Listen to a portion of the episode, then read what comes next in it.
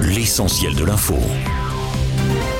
À l'évidence, le gouvernement et les forces de l'ordre semblent totalement dépassés et sont incapables de garantir la sécurité des biens et des personnes après quatre nuits d'émeutes désormais partout en France en réaction à la mort de Naël mardi matin à Nanterre. La tension est telle qu'Emmanuel Macron a reporté sa visite de trois jours en Allemagne prévue du 2 au 4 juillet tandis que le ministère de l'Intérieur dresse un bilan inédit des violences. Selon les derniers chiffres hier soir, il y a eu 1311 interpellations au niveau national, près de 4000 incendies de véhicules, commerces ou bâtiments publics, dont 26 mairies, 24 écoles et 5 établissements de justice.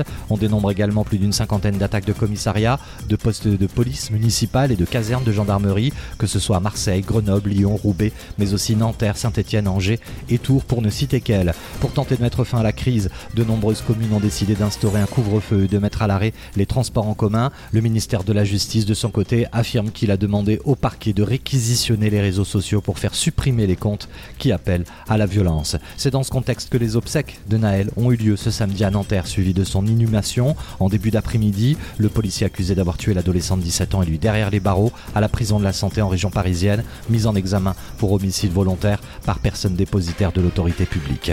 Dans le reste de l'actualité, la mission européenne Euclid doit décoller aujourd'hui pour étudier la matière noire et l'énergie noire au moins 6 ans.